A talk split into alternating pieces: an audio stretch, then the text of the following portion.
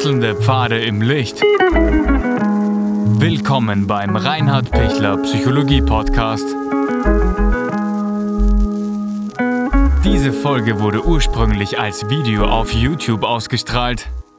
Herzlich willkommen bei meinem YouTube-Kanal. Mein Name ist Dr. Reinhard Pichler.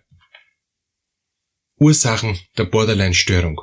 Ja, es gibt, wenn jemand eine Borderline-Störung hat, gibt's zwei unterschiedliche Arten. Die eine ist eben emotionale Instabilität und die andere ist eher dieses aggressiv durchbrechende ähm, gegen andere. Und die Ursachen sind bei äh, den beiden Arten unterschiedlich. Wenn wir zuerst eben die emotional instabile uns anschauen, dann geht es ja meistens gegen sich selber. Und, und das ist auch einer der Hauptgründe, ähm, woher diese emotional instabile äh, Störung kommt, nämlich, dass es seit der Kindheit eine, ein Klima gegeben hat, wo ich keine Chance gehabt habe, mich durchzusetzen und dass es deshalb dann im Endeffekt immer zur Selbstbestrafung geführt hat. Es ist immer gegen mich selbst gegangen, weil das Umfeld, die Eltern, die Schule, ähm, meine Geschwister, äh, diejenigen, die mir wichtig waren damals, es fertiggebracht haben, bewusst oder unbewusst, äh, keine äh, vorschnelle Schuldzuweisung, dass im Endeffekt ich das Gefühl habe, es liegt an mir, dass die anderen mit mir unzufrieden sind, unglücklich sind, dass ich so bin, wie ich bin. Und, und das ist, ist derartig schwerwiegend über einen langen Zeitraum gewesen, dass ich da überhaupt nicht mehr rauskomme aus diesem Denken. Und das Denken ist dann jetzt als erwachsene Person oder dann auch als, als ähm, jugendliche Person, weil ich es in der Kindheit eben gelernt habe, so, dass es blitzschnell gegen mich geht. Dass ich blitzschnell das Gefühl habe, ähm, ich kann mir selbst nicht trauen, ich kann meinen Gefühlen nicht trauen und ich wäre nicht fertig mit, mit meinen Spannungszuständen. Ich würde so gern was dagegen tun, gegen die Anforderungen, die jetzt an mich gestellt sind. Ich würde gern, ich würde den Anforderungen gerne entsprechen. Ich würde gerne jetzt eine Leistung in der Schule bringen. Ich würde gern die, die Dinge tun, die mein Partner, meine Freundin, mein Freund ähm, auch als Jugendliche von mir verlangt oder erwartet, er hofft, er bittet, er fleht und, und, und es ist mir nicht möglich, weil ich das Gefühl habe, dass wenn ich's tue, ähm, mache ich mehr kaputt, als wenn ich's nicht tue. Und, und ich, ich habe mir eben angewohnt, so verkehrt zu denken, äh, dass ich selbst wenn es leicht wäre zu erfüllen, ich es lieber nicht erfülle, weil wenn ich es erfüllen würde, hätte ich dann als Ergebnis, dass ich ja dann nicht weiß, was ich damit tun soll, wenn ich es erfüllt hätte. Also Sie merken schon, wie, wie kompliziert das oft ist, ja. Oder auch diese Störung der Affektregulation. Ich schneide mich deshalb einerseits, um den, einen starken Reiz zu setzen, um die, die Spannung äh, abbauen zu können durch eine starke Konzentration auf einen, auf einen äußeren Reiz, auf einen äußeren Schmerz, der dann wieder ich selber bin, also es geht wieder auf mich zurück. Ähm, das ist das eine. Das andere ist, ähm, ich setze einen starken Reiz durch selbstverletzendes Verhalten, kann auch Binge-Eating sein, kann auch ähm, äh, Sucht sein, äh, kann auch ex irgendwelche Extremsportarten sein, äh, gefährliche Sportarten, kann zu schnelles Autofahren sein, äh, alles kann sein, ja, und kann aber auch Ritzen sein.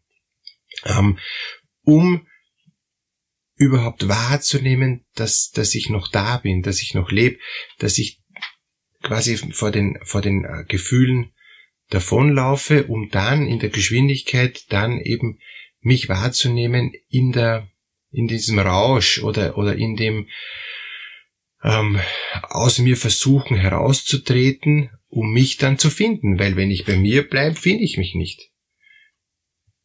Die Ursachen von einer Borderline-Störung ist, weil ich nie ein, ein, ein Körpergefühl entwickeln konnte, aus verschiedensten Gründen, ähm, sei es durch äh, Gewalterfahrungen, auch sexualisierte Gewalterfahrungen, also sprich Missbrauch, sei es, weil ich gar nicht angeleitet worden bin, mich, mich selber anzunehmen, wahrzunehmen, gern zu haben, mich schön zu finden, mich gut zu finden, sondern immer das Gegenteil oder ambivalent, heute so, morgen so. Wenn du so bist, dann bist du gut und wenn du, wenn du so bist, dann bist du ganz furchtbar.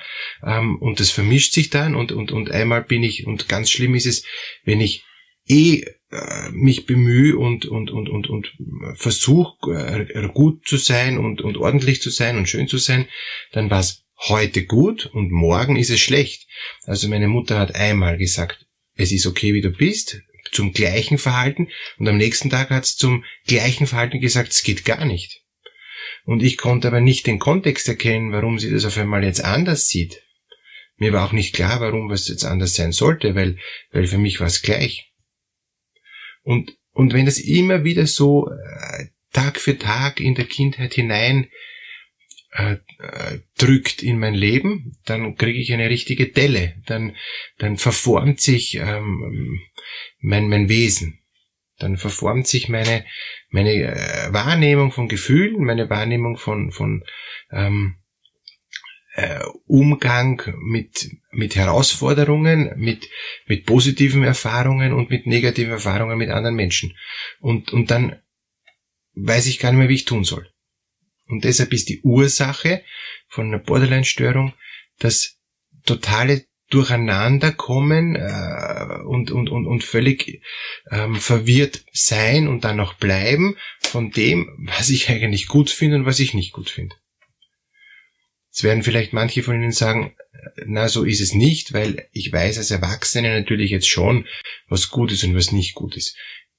Klar, ähm, alles, was ich kognitiv äh, versuchen kann zu klären, ist auch in Ordnung. Aber sobald es auf einer Gefühlsebene geht, sobald es in eine Entscheidungssituation geht, sobald es in eine ambivalente, also ähm, nicht ganz äh, stabile, sondern eben äh, unsichere Ebene geht, ab dem Moment ähm, fange ich an zu schwimmen. Und da ist dann wieder die Ursache, dass ich als Kind und als Jugendliche nicht ähm, eine stabile Ebene bekommen habe. Ich habe keinen Halt, auf dem ich stehe. Und deshalb stehe ich als Erwachsener auch nicht auf, auf einer fixen Unterlage, sondern ich muss alles dauernd ausbalancieren. Und ich kann eh ausbalancieren, wenn ich grundsätzlich in der Lage bin, ähm, meinen Tag zu gestalten, wie ich möchte, wenn, wenn mich keiner stört, wenn ich, wenn ich die Dinge in den Griff kriege, so wie ich sie mir erwarte. Aber sobald eine Störung kommt, wird schwierig. Also diese Affektregulation, die ist die Herausforderung, ähm, dass ich die schaffe, ähm, dass ich in der Lage bin, meinen, meinen Affekten, also meinen, meinen Gefühlen zu trauen. Und wenn ich den Gefühlen nicht mehr trauen kann, weil ich mir nicht sicher bin, ob das okay ist, wie ich bin, ja, dann äh, ist es so, wie wenn ich im Nebel gehe.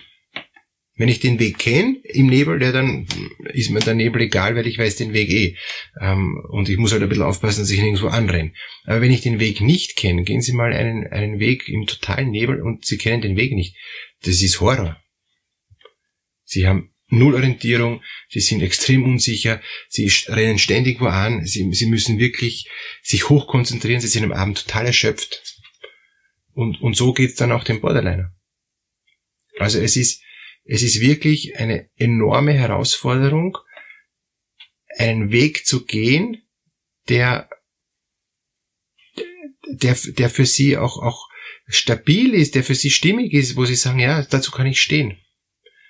Das geht Schritt für Schritt, aber je, je ärger die Erfahrungen in der Kindheit sind, je ärger die, die Gewalterfahrungen sind, je ärger ähm, eben Verlusterfahrungen sind, je ärger auch eine Verwahrlosung ähm, äh, stattgefunden hat in der Kindheit, dass sich eben kein Mensch um mich gekümmert hat, es war völlig wurscht, was ich getan habe, desto schwieriger wird es dann später, einen, einen stabilen Halt zu haben.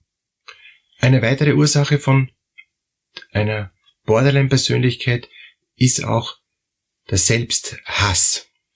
Woher kommt der Selbsthass? Der kommt daher, wenn ich niemand gehabt habe, der mich positiv unterstützt, der mich positiv auch rausholt aus eigenen Unsicherheiten, aus eigenen Ängsten. Und wenn am Schluss immer wieder übergeblieben ist, du bist schuld. Du bist unfähig, äh, du hast es nicht gut gemacht oder entscheid selber, ob das in Ordnung war oder nicht. Ich sag dazu nichts als erwachsene Person, als, als Person, die, die mir nahe, die dem Jugendlichen eben oder dem Kind nahe ist. Und dann bin ich immer auf mich selbst gestellt, bin immer verunsichert und habe immer das Gefühl, äh, ich selber äh, kann das nicht entscheiden, ich muss es aber entscheiden, ich bin damit überfordert. Und, und dann gibt's die zwei Arten. Die einen äh, sagen, ich bin super, ich bin grandios und gehen dann in die narzisstische Störung.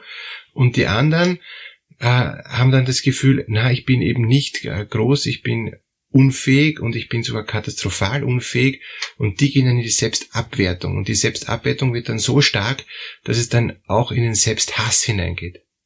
Und der Selbsthass ist eine, eine ganz tiefe Ursache, die auch schwer zu behandeln ist, weil egal was man eben jetzt äh, leider positiv an, an, an Stärkung, Selbstwertstärkungsmethoden im Erwachsenenalter tut, es meldet sich von hinten immer wieder, hm, das stimmt nicht, ja. In Wirklichkeit bist du nicht okay. Und warum kommt das immer wieder von hinten?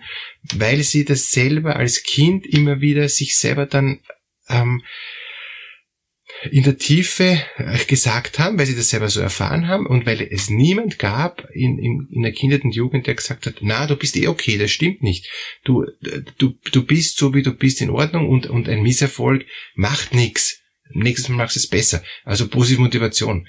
Deshalb sind auch Borderliner schwer zu motivieren, ähm, weil sie schon immer von hinten das Gefühl haben, geht gar nicht, wird nichts, schaffe ich nicht. Und, und, und das sind dann diese großen Herausforderungen, die, die einen wirklich schwächen. Trotzdem, es gibt super Auswege, es gibt äh, super Therapie, ähm, Erfolge auch bei Borderline-Patienten. Dazu gibt's eben einen Kongress, ähm, wo Sie auch gerne kostenlos äh, teilnehmen können. Unten finden Sie die Anmeldung. Der findet jetzt dieser Tage statt. Freue mich, wenn Sie ähm, beim Kongress sich dazuschalten und mitmachen. Er ist eben, wie gesagt, kostenfrei und sind sehr, sehr viele sehr interessante Referenten. Ich bin ähm, auch einer der Vortragenden. freue mich, wenn Sie Gewinn davon ziehen können und wenn es Ihnen dadurch besser geht, wenn Sie mehr Erkenntnisse haben, wünsche ich Ihnen, dass Sie da rauskommen aus dieser emotionalen Instabilität oder wenn Sie Angehörige sind, ist dieser Kongress auch sehr, sehr hilfreich. Unten eben der Anmeldelink kostenfrei, damit Sie da wirklich auch ein Handwerkszeug kriegen, wie kann man andere ähm, unterstützen, vor allem nahestehende Menschen, denen es da wirklich schlecht geht in diesem Bereich. Alles Gute für die nächsten Schritte und vielleicht sehen wir uns ja beim Online-Kongress.